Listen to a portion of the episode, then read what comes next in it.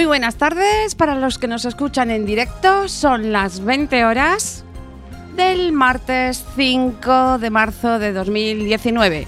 Estamos en Networking.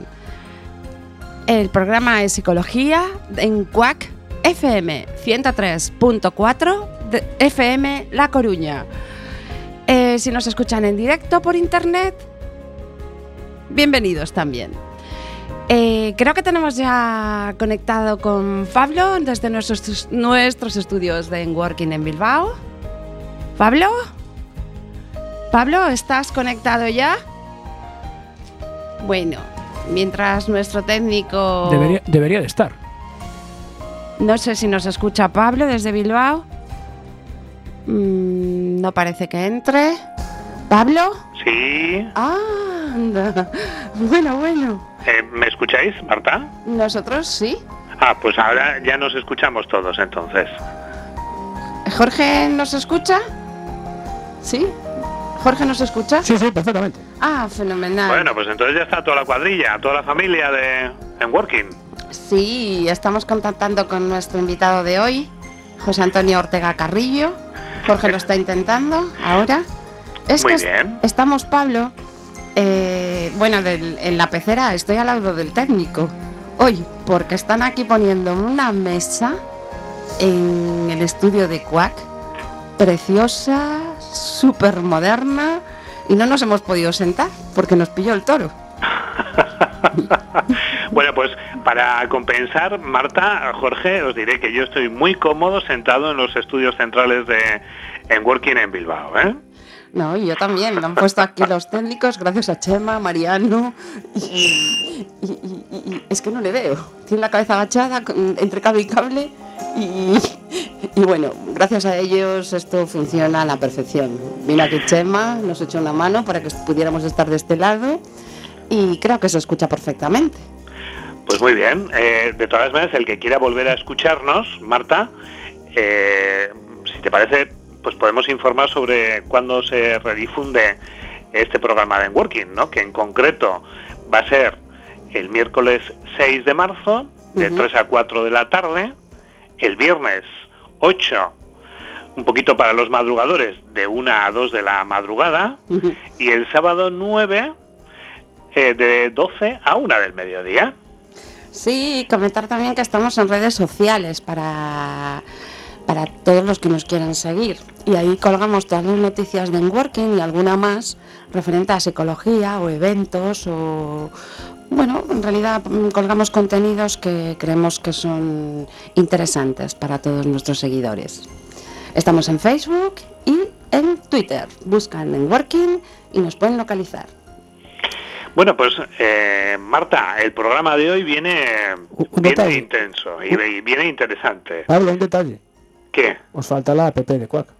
Ah, sí, Pero sí. esa no la tenemos todavía, ¿no, Jorge? Sí, sí, sí. Tenemos la app, descargas la app de Quack FM y ahí puedes escuchar perfectamente. Ah, amigo, pues, Claro. pues, pues nada, una más, una vía más, ¿no? Hombre, se lo tiene, además es facilísimo, no ocupa poquísimo, se escucha de maravilla y ya puedes estar eh, en Bruselas, en, en Braga o en Indonesia que escuchas eh, el programa de Working en Quack FM. Perfecto. A ver, yo creo que nos van a escuchar muy bien, muy bien, muy bien en Granada hoy. Porque creo que tenemos ya a José Antonio Ortega Carrillo en la línea. Hola, José Antonio. Hola Marta, hola Pablo, ¿qué tal? Muy buenas tardes, José Antonio. Oh, bienvenido de nuevo. Muchas gracias a vosotros. Desde la Universidad de Granada siempre os tenemos en el corazón. Y nosotros a vosotros.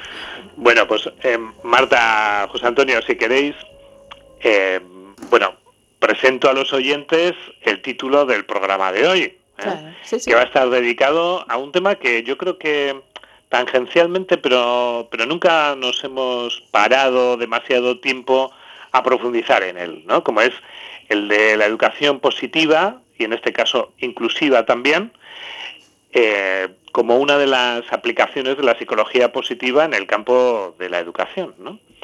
Entonces, hoy en Working se adentra en terrenos nuevos en lo que a contenidos que hemos tratado se refiere, pero en realidad son contenidos de larga tradición en el contexto de la psicología positiva, ¿no? porque se refieren en definitiva a la, educación. Son varias las razones que nos llevan a elegir este tema, Marta, en estos momentos. Pero sobre todo, eh, casualidad o no, es la actualidad la que se nos ha impuesto. Este mes coinciden dos eventos formativos de altísimo nivel que nos dan dos argumentos, dos razones excelentes para dedicar un programa monográfico a la aplicación de la psicología positiva en el ámbito educativo, a la educación positiva. Sí, además hasta ahora no lo habíamos hecho, no nos habíamos centrado en la educación. Pues ya hoy no vamos a poder volver a decir esto. No, la verdad que no. Bueno, el caso es que contamos con, con don José Antonio Ortega Carrillo, que ya estuvo con nosotros hablando de eh, tecnologías positivas, ¿no? O las aplicaciones positivas de, la tecnología en, en, términos educativos. Y José Antonio es catedrático de Tecnología Educativa Positiva en la Universidad de Granada. Es además director del Grupo Internacional de Investigación, Tecnología Positiva e Investigación Social. Es pionero en su área en el estudio e investigación de la educación positiva y de la tecnología educativa positiva. Desde hace un lustro disemina por decenas de universidades de Iberoamérica el modelo didáctico. José Antonio, dinoslo tú. Continúa, porque a mí esto, yo con esto me pierdo, ¿eh? Lo vamos a decir, lo vamos a decir en lengua castellana. Es el modelo de aprendizaje eh, presencial y virtual que denominamos humanizador, afectivo positivo e inclusivo. el acrónimo inglés es Affective Learning, pero lo vamos a decir en castellano, ¿verdad? Casi que sí, mejor. Mejor, mejor. Sí, sí. Es, es, ¿Qué objetivo tiene este, este modelo didáctico, José Antonio? Bueno, pues precisamente este modelo didáctico fue el que nos llevó al grupo de investigación a, abrazar la, la psicología positiva aplicada. Pero nosotros empezamos a trabajarlo a principios de la década, prácticamente en el frontispicio del año 2000. Eh, sin conocer realmente o sin contactar directamente con la psicología positiva, sino con eh, una serie de fuentes que sí están presentes en psicología positiva, pero realmente nosotros no estábamos conectados con la psicología positiva. Sin embargo... Entonces el modelo... No, no, perdona, perdona. Sino el modelo precisamente lo que pretendía es que después de estar haciendo 20 años de investigación sobre la calidad de la educación presencial y sobre todo de la, de la educación a distancia en entornos virtuales, nos habíamos dado cuenta que no se estaba teniendo en cuenta eh, el factor más importante, que es el factor del bienestar y de la satisfacción de la comunidad de, aprendizaje, de la comunidad educativa, tanto en entornos virtuales como presenciales. Y a raíz de ahí, pues empezamos a indagar sobre cómo podíamos eh, fomentar el bienestar y, medir el bienestar para conseguir una educación, eh, a fin de cuentas, de calidad en términos humanos, humanizadores. Sí, sí, y de hecho entendemos desde Working que es una palanca precisamente para que, bueno, para generar, y consolidar el futuro que todos queremos tener, porque al final eh, los educadores de hoy eh, están preparando a los jóvenes y a los niños para ser los mayores del futuro, ¿no? De alguna manera, ¿no? En efecto. Bueno, Pablo, explica tú Explica tú por qué tenemos precisamente hoy a José Antonio en calidad de... Exactamente, es que uno de los dos eventos a los que me refería antes, Marta, eh, pues es la principal de las razones, podríamos tener muchas más, ¿eh? pero bueno, de entre todas ellas sobresale esta, ¿no?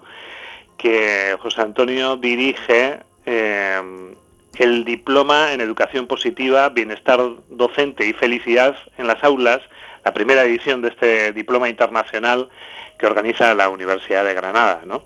Y entonces, eh, bueno, pues nos ha parecido importante eh, porque, bueno, pues durante todo este mes el plazo de inscripción para este diploma pues va a estar abierto nos ha parecido súper buena ocasión pues para tenerle aquí que nos hable un poco eh, de ese innovador eh, diploma, ¿no? Porque, eh, claro, mm, si queréis, antes de entrar en las preguntas, Marta, José Antonio, nada, hacer un pequeño reseña, una pequeña reseña de en qué consiste el, el diploma, ¿no? En parte lo ha estado comentando José Antonio pues en, en, su explicación relacionada con el modelo de Affective y Learning Positive, ¿no? Pero bueno, eh, eh, desde luego entender la educación como un proceso transformador pues que, se, que pretende conseguir que la persona disfrute una vida plena y satisfactoria. Luego indagaremos un poquito más en cómo, en cómo se puede hacer esto en el diálogo, ¿no? Entonces, desde ese punto de vista, es clave que en las aulas eh, se produzca una colaboración con la familia, con los agentes de la educación no formal e informal, y que se fomente el desarrollo de capacidades y fortalezas personales vinculadas con este bienestar psicológico. El diploma, que en principio tiene una vocación latinoamericana, es una respuesta educativa innovadora apoyada en todos estos años de investigación a los que hacía referencia José Antonio, una investigación rigurosa sobre el desarrollo de la felicidad. Eh, también se basa en la certeza de que se pueden desarrollar las capacidades vinculadas a este bienestar psicológico con la puesta en práctica de instrumentos que promueven la vida plena y con sentido, como pueden ser la inteligencia emocional, los valores y las fortalezas personales, la gratitud, la atención plena, el mindfulness el perdón, la compasión, la resiliencia, el optimismo, el humor, el ocio positivo, la salud organizacional y las tecnologías positivas.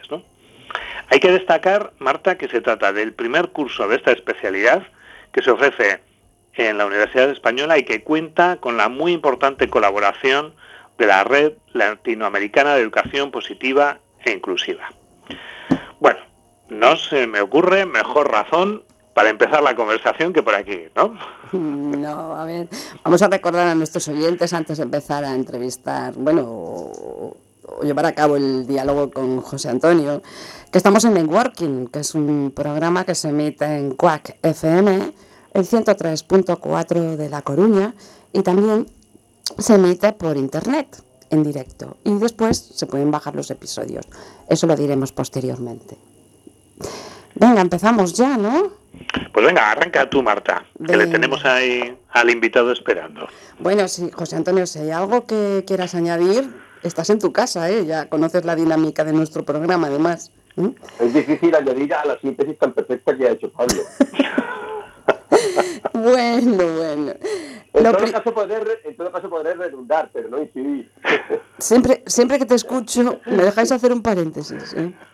Siempre que te escucho, mm, recuerdo cuando nos contabas ¿no? todo, todo lo que tenías en aquella maletita de tecnología eh, positiva y, Pablo te soltó. Tú lo que tienes es un maletón. Yo no sé si esto es. Este programa es en directo y decimos un poco lo que sentimos. Y, y todavía me acuerdo de la gracia que nos hizo. ¿eh? A ver, entonces hoy queremos que saques de tu maletón todo el conocimiento para transferirnos a nosotros y a nuestros oyentes. Entonces yo quería empezar por una curiosidad que tenemos, ¿no? Eh, porque se hace alusión a la red iberoamericana para la educación positiva inclusiva. Queríamos saber lo que era. Bueno, vamos a ver, Marta. Eh, la Universidad de Granada y nuestro grupo de investigación, que se denomina, como has dicho, Tecnología Educativa e Investigación Social, es un grupo que nació eh, con una naturaleza interdisciplinar. En el grupo participan 39 docentes eh, universitarios de total de 21 universidades de nueve países. Pero son docentes de distintos campos, desde ingenieros hasta comunicadores sociales, pasando por pedagogos, psicólogos, sociólogos eh, de todos los campos. ¿Por qué constituimos el grupo así? Porque entendíamos que la innovación educativa en la sociedad digital parte del diálogo de saberes, parte del diálogo de, propuestas y de construcción de inteligencia, lo que ahora se llama el pensamiento conectivo, el pensamiento conectivo que realmente eh, lo estamos teniendo muy poco en cuenta hoy en los desarrollos de la educación primaria, secundaria, incluso en los desarrollos curriculares de la universidad. Entonces, a raíz de ahí, nosotros eh, veníamos ya trabajando con unas redes previas que, se, que surgieron de proyectos de final de los años 90, que se llamaban, se llamó la red EduSoc, Educación y Sociedad del Conocimiento, y la red Univirtual Inclusiva. Son redes que yo coordiné en su momento y que han venido eh, bueno, vinculando a muchísimos eh, profesores, maestros, investigadores, incluso gente de empresas, de ONGs en distintos países de Latinoamérica. Cuando abrazamos eh, y encontramos afortunadamente la educación positiva, em, que fue, fue ese gran encuentro que le daba sentido a todo lo que nosotros estábamos haciendo un poco mm, de forma eh, autónoma, pero no del todo vertebrada, gracias a, la profesora Marisa Salanova, que nos eh, acercó brillantemente a, la educación positiva, siendo entonces presidenta de la Sociedad Española de Psicología Positiva, pues decidimos que eh, había que refundar esas dos, eh, esas dos redes, la red univirtual inclusiva, Universidades por la Inclusión Virtual, eh, Educativa Virtual y Educación y Sociedad del Conocimiento, es lo que denominamos la Red Latinoamericana de Educación, de educación Positiva. La, fundamos, la constituimos legalmente y aprovechamos toda la trayectoria de casi, casi 15, de 15 a 20 años de gente que ya estaba trabajando en esa línea. Por tanto, no es sino, sino una refundación, una refundación de una larga trayectoria y de mucha gente con mucha ilusión de innovar, de cambiar y de asombrarse a nuevos balcones, a nuevos panoramas, a nuevos horizontes, porque la educación todavía lamentablemente no, no se está innovando al ritmo que sería deseable en esta, en esta nueva sociedad digital que cada vez hay que reivindicar más el concepto de humanización, porque cada vez tiene más peligros de deshumanización. Qué bueno, qué bueno. Nos dejas, José Antonio, el acceso a la segunda pregunta. porque precisamente queríamos un poquito entrar a fondo en este, en este tema que nos estás planteando ahora mismo, ¿no? Al final de tu intervención. Eh, mira, sabemos que la pregunta es muy difícil de contestar de una, de una manera extensa, ¿no? Eh, pero sí que nos gustaría, pues a bote pronto, ¿no? En este diálogo, eh, bueno, pues participado, ¿no? Pues por tantos oyentes que ahora mismo están en sintonía, ¿cuáles son esas principales carencias que observas, ¿no? Desde la educación positiva en el sistema educativo, concretamente en el español, ¿no? Porque sí que es verdad que igual dentro de la panorama panorámica latinoamericana, pues, pues la diversidad de sistemas educativos pues es, es mayor, pero concretamente desde nuestro país, ¿no? O sea, de cuáles son esas esos eh, elementos que, bueno, pues en los que no nos hemos actualizado suficientemente, ¿no? En, en los que estamos un poquito todavía eh, con necesidades de, ser atendidas, pues bueno, pues estas, estas carencias en cuanto al bienestar y a la humanización ¿no? de, nuestro sistema educativo. Bueno, Pablo, yo primero, primero le voy a hacer una pequeña confesión a la, a la audiencia. Eh, yo hago este año mi 39 años, mi 39 aniversario como docente. 15 de ellos fui maestro, maestro y mi papá además fue maestro, como, como decimos en mi tierra cordobesa. Entonces, después de 39 años eh, en la docencia, aparte de la investigación de tener la suerte de haber viajado por muchísimos países con muchos proyectos, que eso siempre es un, realmente es una suerte, ¿no? Es un privilegio. Pues eh, yo em, en estos 39 años em, y a medida que me voy haciendo ya mm, mayor en educación, eh, estoy empezando a sufrir lo que yo llamo el síndrome de la radicalidad cada vez... Eso suena grave, José Antonio. No, no, la radicalidad es que cada vez hay que empezar a decir las cosas por su nombre y a veces no las queremos decir. Entonces, em, ahora ya estoy eh, volviendo a la adolescencia rebelde eh, y empiezo a decir cosas que a lo mejor hace 10 años decía de forma moderada y ahora las digo un poco de forma más radical. Bueno, voy a, voy a ser elegante, pero voy a ser un poquito radical. Voy a ser rebelde con Somos todo oídos. Bueno, vamos a ver. Em, hablando del sistema educativo español, que yo he disfrutado y he padecido, como todos nosotros y nosotras, pues eh, podemos ver todavía una muy, muy poca evolución metodológica, a pesar de las grandes reformas curriculares que se han hecho, empezando fundamentalmente por la, por la LOCSE, la, la ley del 90. Nos encontramos todavía con un modelo transmisivo en las aulas, especialmente de secundaria y de bachillerato, también en muchas de primaria, un modelo clásico basado en explicaciones del profesor, en realización de ejercicios y sobre todo en eh, permanente y continua comprobación mediante exámenes. eso, es, un sistema que es el mismo sistema del magister romano. Posiblemente el magister romano lo tenía más evolucionado que nosotros. Entonces las cosas hay que llamarlas por su nombre y además basado en unos libros de texto que tienen, que, tienen detrás un modelo de pensamiento, un modelo ideológico, porque las editoriales no son neutras. En vez de en libros de consulta variados, seguimos con un libro de texto. Entonces hay que empezar a pensar que, hemos evolucionado muy poco, Pablo y Marta, y hay que mm. decirlo.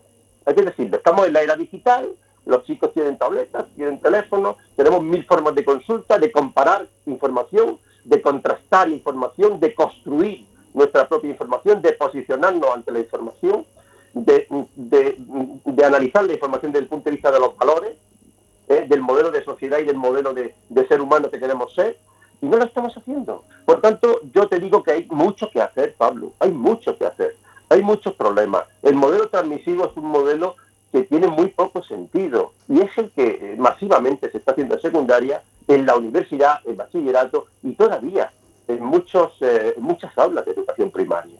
Por tanto, siendo muy simple, estamos casi, casi en la edad media a nivel educativo.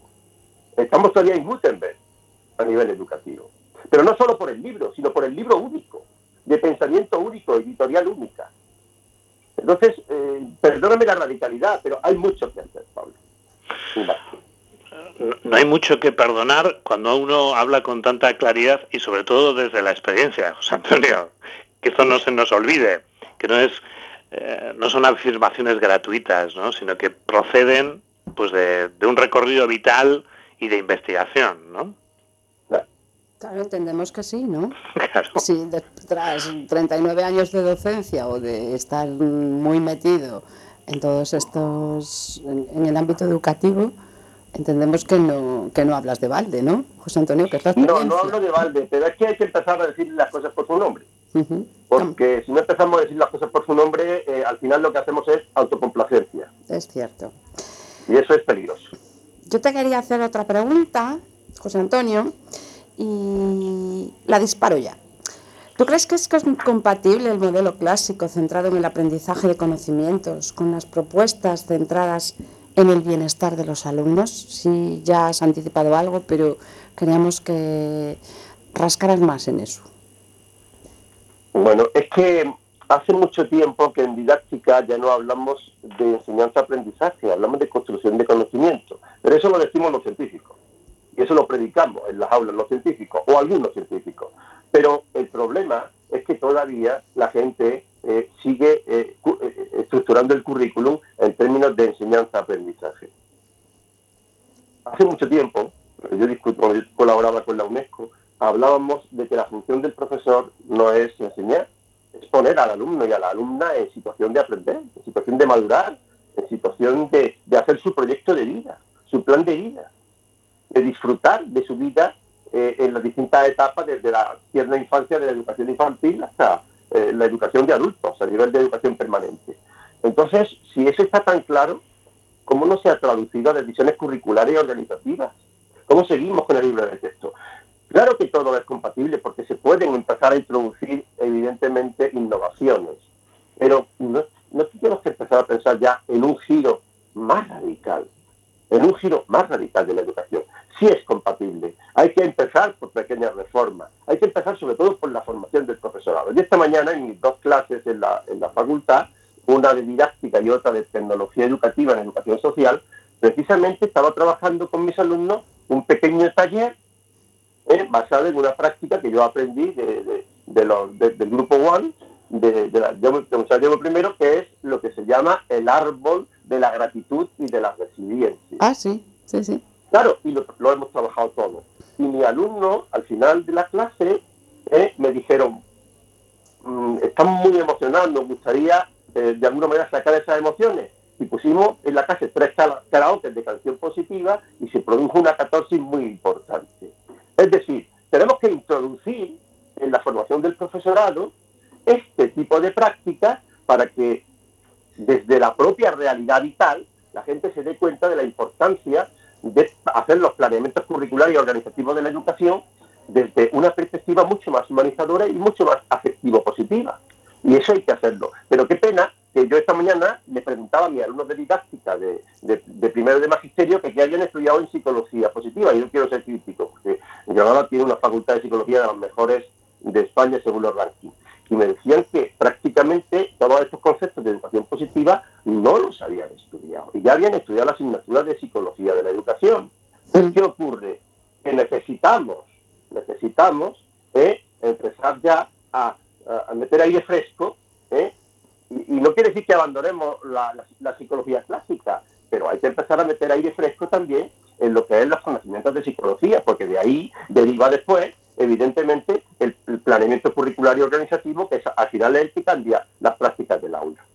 Y eso es lo que pretendes, ¿no, José Antonio, con el diploma Eso es lo que pretendemos, porque mm. esto no es un proyecto de la universidad o nada, esto es un proyecto donde eh, participan 71 docentes eh, entre profesores y conferenciantes, total 23 conferenciantes de muchísimas universidades españolas y latinoamericanas y por supuesto la mayor parte de los, de los eh, profesores que están trabajando aquí en, educación positiva, empezando por nuestro querido eh, y admirado Ricardo Arguís, que fue el que de alguna manera empezó a trabajar y ha difundido por medio mundo su, su modelo, el modelo de su equipo de, de aulas felices.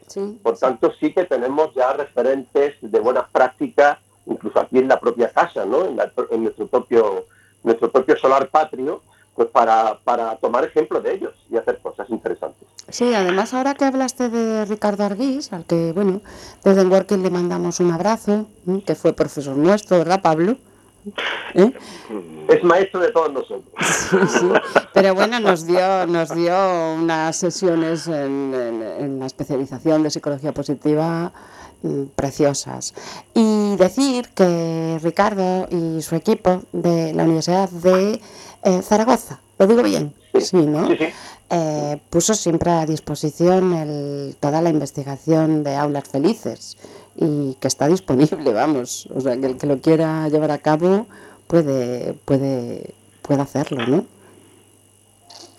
En efecto. Pero hay que pensar también algo. Yo quiero insistir mucho. Nosotros cuando hemos diseñado el diploma, que lo hemos diseñado con, todos ellos, que están formando parte tanto del equipo de conferenciantes como de ponentes y están aportando continuamente, también hemos pensado en la educación no formal y la educación informal la educación, yo por ejemplo, nosotros formamos a educadores sociales. Eh, esta mañana uno de mis grupos era el de educadores sociales.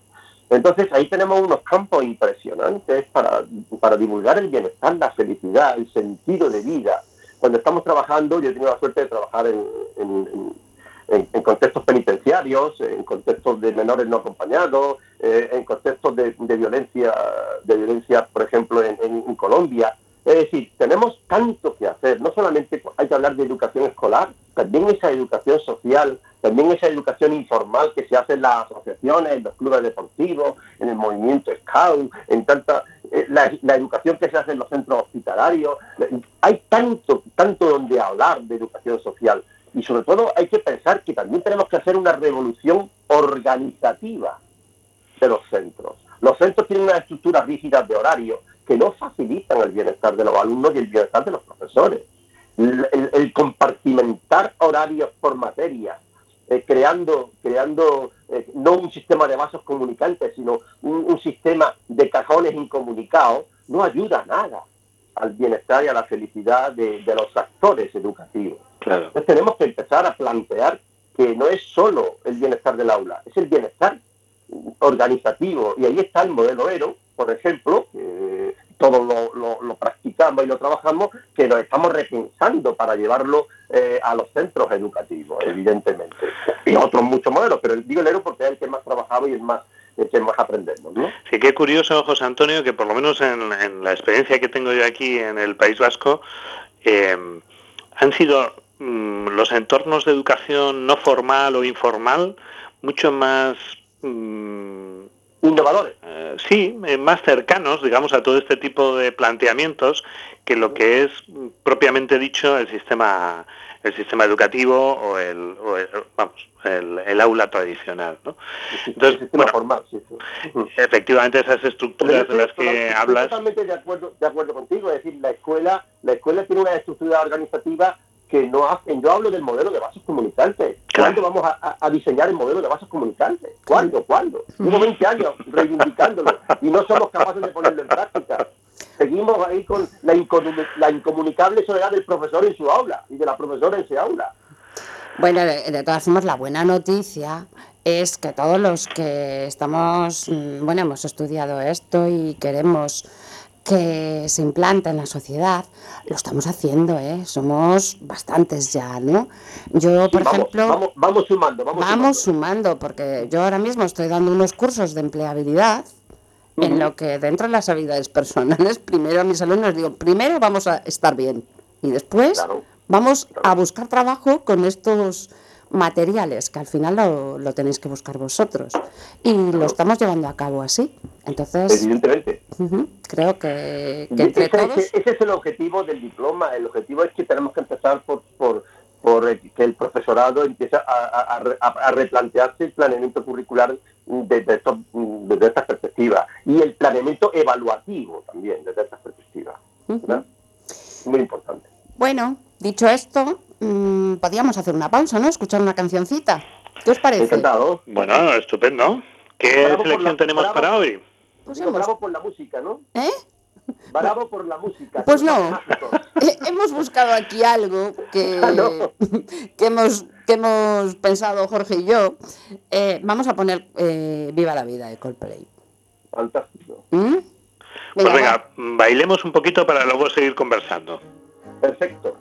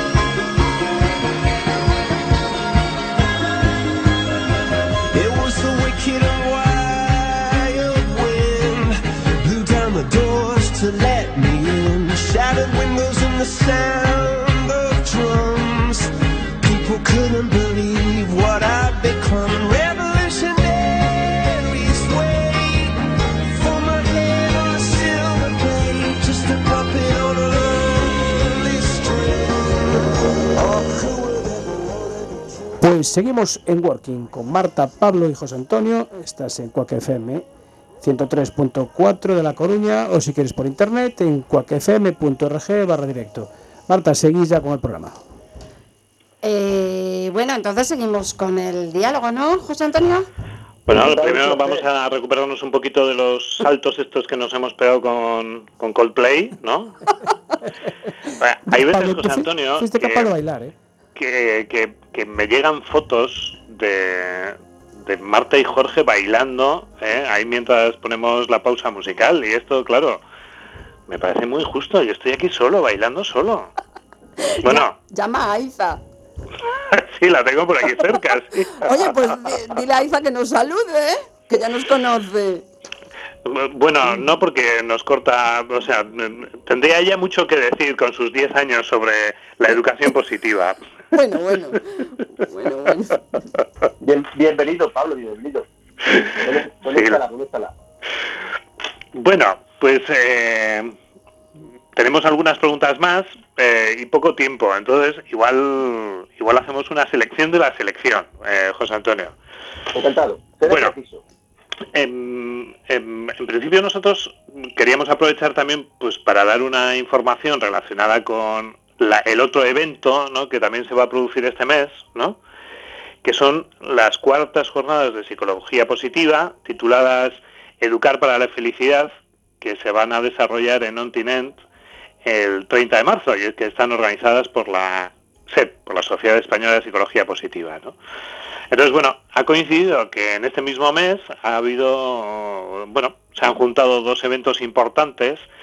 Por una parte, la, eh, la apertura de las inscripciones para, para el diplomado ¿no? que comentábamos antes y por otra parte, pues esta pequeña jornada, que es pequeña por su duración, porque es una mañana, pero en el que van a intervenir pues ponentes de la categoría de Raquel Palomera de la Universidad de Cantabria, del Ricardo Alguís, del que hemos hablado eh, hace muy poquito, y eh, Ausía Cebolla, también de la Universidad de Valencia, y eh, con, bueno, pues con la conferencia clausura y estelar de Alejandro Adler de la Universidad de Columbia, que hablará sobre la experiencia de la educación positiva en el mundo. ¿no? Entonces, bueno, sencillamente hacernos un poco eco también, aprovechando este monográfico, pues para que todas aquellas personas interesadas pues, pues busquen información en la página de la SEP, de la Sociedad Española de Psicología Positiva. Dicho eso, Marta. Sí, quiero mm, hacer mención a Yolanda Torró, que es nuestra compañera de la SEP, responsable del grupo Un de trabajo. Yolanda. ¿Eh? Yo creo que no, no, lo dijimos, ¿verdad? Eh, no, no, no, no. Pues no nos olvidamos de ella. Me consta que nos estará escuchando. Dicho esto, continuamos, ¿verdad? Con el con José Antonio. Sí, eh, bueno, mm, creo que el marco nos ha quedado como bastante claro, José Antonio, ¿no? Y además expresado con una rotundidad, ¿no? Que, que habla de radicalidad, pero en el sentido uh, de la palabra, ¿no? En el sentido pleno de ella. Em, podríamos hablar de algún ejemplo, ¿no? Piensa, pues eso, que la mayor parte de nuestros oyentes, pues tal vez no, no haya escuchado previamente, pues hablar de, educación positiva, ¿no? Entonces, bueno, ¿cómo serían esos elementos, esos recursos em, que se propone integrar ¿no? en el sistema educativo, ¿no? Eh, y que pudieran permitir hacer ese tránsito o, o, en los que ese modelo de los que no, del que nos hablaba pues, eh, pues, pues se materializara de algún modo. ¿no? Eh, dentro de los contenidos de, del diplomado, del curso, aparecen elementos como el mindfulness, el humor, la inteligencia emocional, la gratitud, el agradecimiento y el perdón. ¿no? Seguramente no nos da tiempo a hablar de todos, ¿no? pero sí, bueno, desde esa experiencia profesional tuya, que nos ilustraras con algunos ejemplos o algunos, eh, algunas experiencias sobre elementos como estos y qué impacto han podido, pueden tener ¿no? en, el, en el mundo educativo. Bueno, en España mm, sí que es verdad que había una cierta tradición de, de lo que se ha venido llamando educación afectiva es, eh, en los últimos 15, 20 años hay muchas, este, muchas buenas prácticas publicadas y otras, que las hemos conocido en, en centros de profesorado. Entonces, em, sí que hay, hay un cierto camino andado en, en esa línea. Em, y, eso hay que tenerlo en cuenta, porque no partimos de cero. Eh, eh, no partimos de cero, por eso yo muchas veces cuando hablo con los compañeros de, psicología aplicada a la educación positiva, les digo, no, es que tenemos que recopilar la tradición de, buenas prácticas que se han hecho y ahora ya revertebrarla, repensarla desde, el marco epistemológico de la, de la educación positiva y lógicamente de la disciplina matriz que es la, psicología educativa aplicada, eh, positiva aplicada a la educación. Entonces, en ese sentido, sí hay que decirlo, hay que decirlo y, sería injusto. De hecho, ahora mismo en la Universidad de Málaga están liderando un proyecto europeo muy bonito sobre educación afectiva y de hecho eh, lo vamos a, traer también al diploma y yo estoy en contacto con ellos, ¿no? Entonces, eh, sí que es verdad que lo importante en este momento, y ese fue uno de mis objetivos, por lo que yo eh, puse el perfil de cátedra de, educación positiva, es no, partir de cero, no solamente mirar lo que se está haciendo en Estados Unidos, bueno, Adler fue la, de las primeras tesis doctorales que se hicieron sobre educación positiva, sino también lo que tenemos aquí, que tenemos cosas y que a lo mejor no, le hemos, no, hemos, no, hemos, no, hemos creído que no era una educación positiva y si lo es, con otros nombres, ¿no? Eso es muy importante. Ahí sí que tenemos que hacer un trabajo importante de, revertebración. Porque yo en esa experiencia he conocido, pues no sé, desde trabajo con caricia, eh, trabajo, por ejemplo, con ritmos musicales, eh, para desarrollar afectividad y flujos emocionales positivos. Yo, por ejemplo, ahora mismo eh, estamos trabajando en una experiencia muy bonita en el Conservatorio Superior de Danza de Málaga, con una de las profesoras del, precisamente del, del diploma, que está introduciendo en, las clases de, del Conservatorio Superior todo lo que es los flujos emocionales positivos, todo lo que sería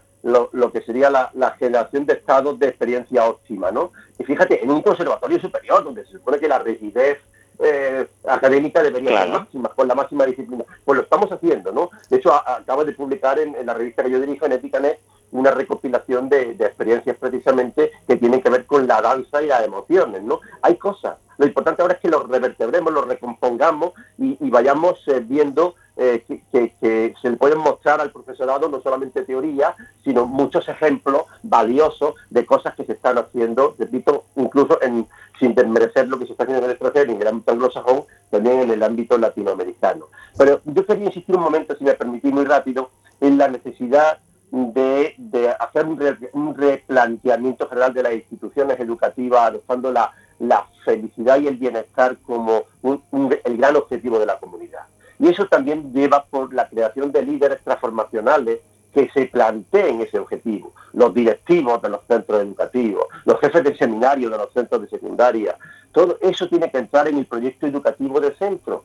De hecho, eh, cada vez se está planteando más en términos de calidad. Entonces hay que hacer también un diálogo con los líderes, hay que hacer un diálogo con los directivos, eh, con las federaciones de centros educativos. Eh, ¿Para qué? Para que empecemos a, repensar y a darle importancia a este, a este eje vertebrador del bienestar y de la felicidad.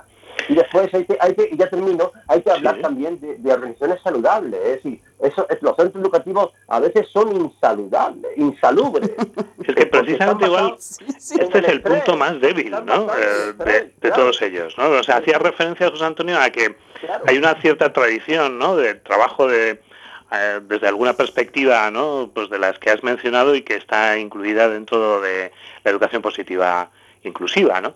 Pero en lo que hace referencia a los líderes, en lo que hace referencia a, los colectivos ¿no? que tienen responsabilidades en el mundo educativo o en lo que son las propias organizaciones e instituciones educativas, ahí mm, es, es correcta esa impresión que, que tengo yo sobre que estamos un poquito más atrás que en otros aspectos. Sí, estamos más atrás porque, bueno, basta ver que, los indicadores con los que nos miden no contemplan esto. Claro. Es decir, eh, si, vemos ahora mismo eh, los indicadores, que no, no quiero nombrar el más clásico, porque yo soy bastante crítico con él, pero todos los tenemos en la cabeza. En la cabeza, sí. sí. Claro, pues no contemplan realmente esto. Entienden que la calidad educativa va por otros, por otros caminos.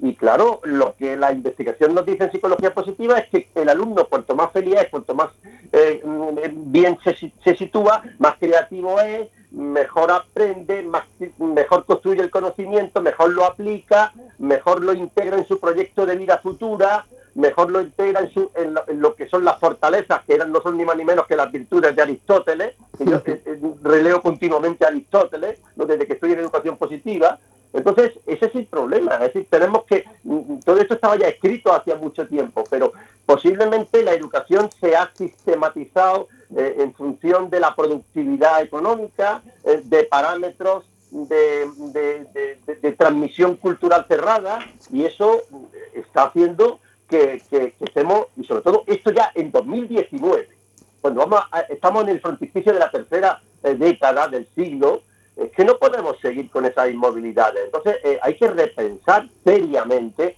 que esto es posible y que es necesario y que es urgente. Repensar los parámetros de calidad y de salud organizacional. Transformar las organizaciones educativas también requiere, y aquí volvemos otra vez a algo que has insistido antes, a la formación adecuada de los profesionales, eh, bueno, pues que lógicamente no conocen un poco mm, todas estas perspectivas, ¿no? desde su formación no las conocen, tal vez desde su experiencia tampoco, y lógicamente pues, pues así liderar ¿no? modelos de educación positiva inclusiva pues, pues es muy complejo, ¿no? porque requiere de, de un despertar ¿no? que a veces pues pues no es sencillo tampoco para el profesional pues que tiene que atender también muchas otras frentes a la vez, ¿no? Pero estamos en la época del re, repensar, replantear, pero no significa mm, destrozar nada de lo que tenemos, se trata de reconstruir, de repensar. Entonces es muy bonito que, nos planteemos que nos toca el re y que todos los días tenemos que salir de casa con la idea del re, el re por delante. Eso es importante. A mí se me ocurre un, tema mm, muy vinculado a, bueno, como estamos en la semana de, la mujer, ¿no? Se acerca el Día Internacional de la Mujer. Eh, claro, el nombre de este diploma es Educación Positiva Inclusiva. José Antonio, ¿tienes pensado introducir algo que tenga que ver con con la mujer para darle como más visibilidad o, simplemente mm, no sé, no sé, cualquier cosa que, se nos pueda ocurrir. Mira, te puedo comentar precisamente que una de nuestras tutoras, precisamente que es de, origen brasileño, lleva trabajando muchísimos años, eh, precisamente toda su especialización en lo que es la, la, educación para la, equidad de género, que llaman, que llaman en Latinoamérica. ¿no? Y precisamente el traer a este tipo de personas al diploma es también para generar dentro del propio diploma eh, una, una, esas corrientes de inclusividad, no solamente de inclusividad ante eh, los alumnos y alumnas con capacidades diferentes, sino tampoco ante mm, los alumnos y alumnas de otras procedencias culturales, étnicas, etcétera, sino también ante estos ante la realidad de la mujer que evidentemente eh, eh, por su condición, pues la gran, la gran perdedora de la equidad en, todos los países, incluso en el nuestro, todavía aunque se ha avanzado muchísimo en los próximos años. Entonces, sí que tenemos un debate. De hecho, el diploma tiene al final un trabajo fin de diploma, donde se, lleva una componente de, planear una acción educativa, formal, no formal e informal, y una de las líneas que hemos propuesto precisamente es la equidad de género. Es decir, la equidad de género es algo que tiene que estar mm, eh, omnipresente en cualquier planeamiento educativo. Al margen de ideología, al margen de, tendencias eh, religiosas o al margen de... No, no, es, algo, es un derecho humano, básico y fundamental. Y entonces eso, el, que no lo entiende, pues es porque no lo quiere entender. Ahí no es porque no lo quiere entender. Y bueno, el que no quiere entender, pues eh, hay que intentar, mm, bueno, seducirlo para que algún día lo entienda, porque le va, le va a venir bien entenderlo, le va a hacer bien entenderlo. Pero en educación es algo que no tiene discusión, no tiene discusión, eh, porque es, eh, es un derecho humano básico. Y, la mujer es un ser humano, igual que el hombre. Y lo que no puede ser es que la mujer esté en unas cotas de poder bajísimas, en unas cotas de responsabilidad bajísimas, cuando hoy tenemos eh, evidentemente, eh, afortunadamente, un acceso de la mujer a la educación, a la cultura, eh, pues impresionante en todos los países. Entonces, pues claro que sí, claro que lo tenemos presente. está claro, y muchos ejemplos y muchos vídeos que estamos, que estamos insertando en nuestro, porque claro, el curso hay que decir que es totalmente en línea. ¿Por qué lo hemos hecho en línea? Para que no tenga fronteras, para que no tenga fronteras de espacio, de tiempo, de, de ideologías, de naciones, sin fronteras, para, hablar de una ciudadanía universal, una ciudadanía, una ciberciudadanía que se sienta solidaria, en la que tu, pueblo, mi pueblo es mi planeta, como decíamos en un programa de la UNESCO en que yo trabajé hace muchos años. Sentir que nuestro pueblo es nuestro planeta. Y, se acabaron ya las fronteras, se acabaron las separaciones. Y claro, una de las grandes fronteras nuestras es la inequidad eh, con, nuestras con, la mujer. Y eso lo, tenemos que, tener presente, pero vamos, no porque mañana sea el Día de la Mujer, porque es, es, de obligado cumplimiento en virtud de los derechos humanos. De obligado cumplimiento. Y además indiscutible. Punto. Bueno, punto son... punto. punto y, y, y seguido. 2051. ¿Vale? Estamos en Enworking, hoy es martes, día 3 de marzo de 2019. Si os parece bien, Pablo y José Antonio, recapitulamos un poco. Nos cuentas, José Antonio, cómo nos podemos matricular, acceder. Eso, eso iba a preguntar ¿Eh? yo. Digo, bueno, vamos Y- a ver y si después por lo nos- menos. Hacemos un resumillo de todo esto. Bueno, el, el- el diploma se está difundiendo a través de todas las redes sociales, tanto la- la- las propias eh, páginas de, Facebook, Twitter, etcétera, Instagram, etcétera, de la universidad, como también de la red de, educación, la, red latinoamericana de educación positiva. Eh, y bueno, ya está llegando muchísima información, ya hay algunas matrículas, bastantes matrículas. Eh, es verdad que, que- que cuesta un poco que llegue la información a ciertos sectores porque, porque no están presentes en las redes, pero bueno, se está haciendo una... Nosotros he- hemos evitado la información, la, la- publicidad en papel, porque entendemos que no es el momento de, de imprimir eh, y de cortar árboles, entonces todo lo estamos haciendo a través de redes sociales. Por tanto, en, en la Escuela Internacional de Posgrado de la Universidad de Granada, en la Fundación Universidad de Empresas de la Universidad de Granada y en la página web de la Red Latinoamericana de Educación Positiva. Todos los tutores y todos los, los conferenciantes lo están difundiendo, centenares de, de- colectivos y de, grupos en Facebook y en, Twitter lo están también difundiendo. Y bueno, y, vosotros nos estáis haciendo un, un gran servicio, os estaremos agradecidos eh, de corazón por dedicar este programa eh, a, esta, a, este, a esto doblemente importante en lo que estaremos también, en las A jornadas ver. de educación positiva. Nosotros lo hacemos por dos motivos, ¿vale? Ahora te los vamos a confesar. Primero, porque creemos firmemente en eso y queremos un futuro mejor. ¿sí? Y después, porque dentro de los docentes hay muchos compañeros nuestros que conocemos, ¿vale? Por un lado está Pablo, pero hay muchísimos compañeros que, que los conocemos Hombre, personalmente. al, al coordinador del diploma, Alberto Ortega, que, también es colaborador de Enworking, pues hay que mandarle un abrazo, entre otros, por ejemplo, ¿no? que también se han mencionado como Ricardo Arguís o. Isabela Merenguer, Marisa Salanova, Óscar Sánchez Hernández, Yolanda Torró, Mercedes Ventura. Tienes, tienes la lista entera, ¿eh? Es que me los sé todos. Me los- Son, Carmen son Soler. no, no sigas porque te, te falta otro programa, son 71. ¿eh? Vale, Oye, vale, parece, vale.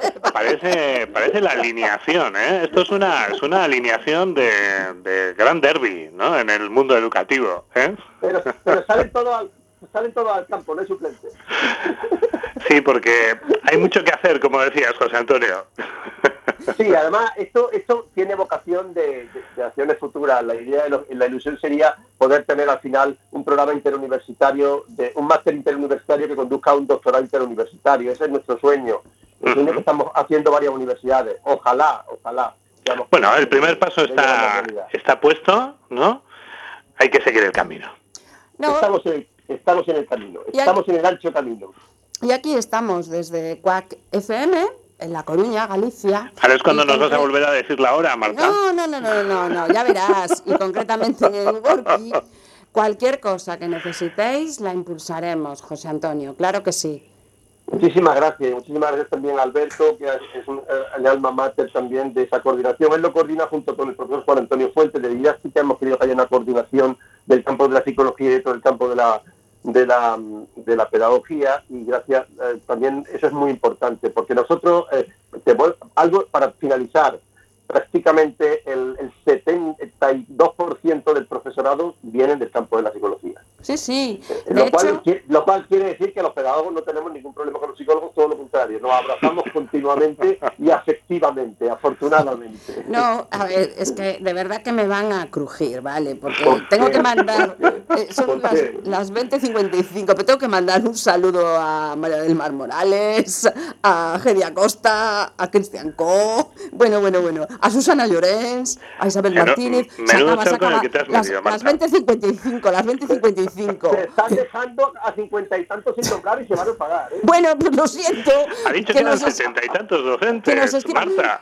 Nos tenemos que marchar, son las 20.56. Jorge me Bueno. está cortando los mandos. Solo, Muchísimas gracias. Un abrazo, José Antonio. No será la última vez, espero. Pablo José Antonio, solo recordaros, recordaros, un, recordaros que hoy, que hoy Marta dijo día 3, hoy es día 5, lo que pasa es que en Coruña es festivo, entonces pierde la noción del tiempo. No me extraña. Es verdad. Bueno, nos vamos hasta el próximo en Working, que tendría que ser el 19 de marzo, pero no va a ser así. Va a ser ¿eh? el 2 de abril. Va a ser el 2 de abril. Un beso a todos. Gracias, José Antonio, por estar aquí. Gracias otra vez, Pablo. Un abrazo y nos vamos. Un beso. Eh, nada, eh, simplemente avisaros que el programa Spoiler, que va después de Working, pues hoy empezará a las 21.15. Hasta pronto.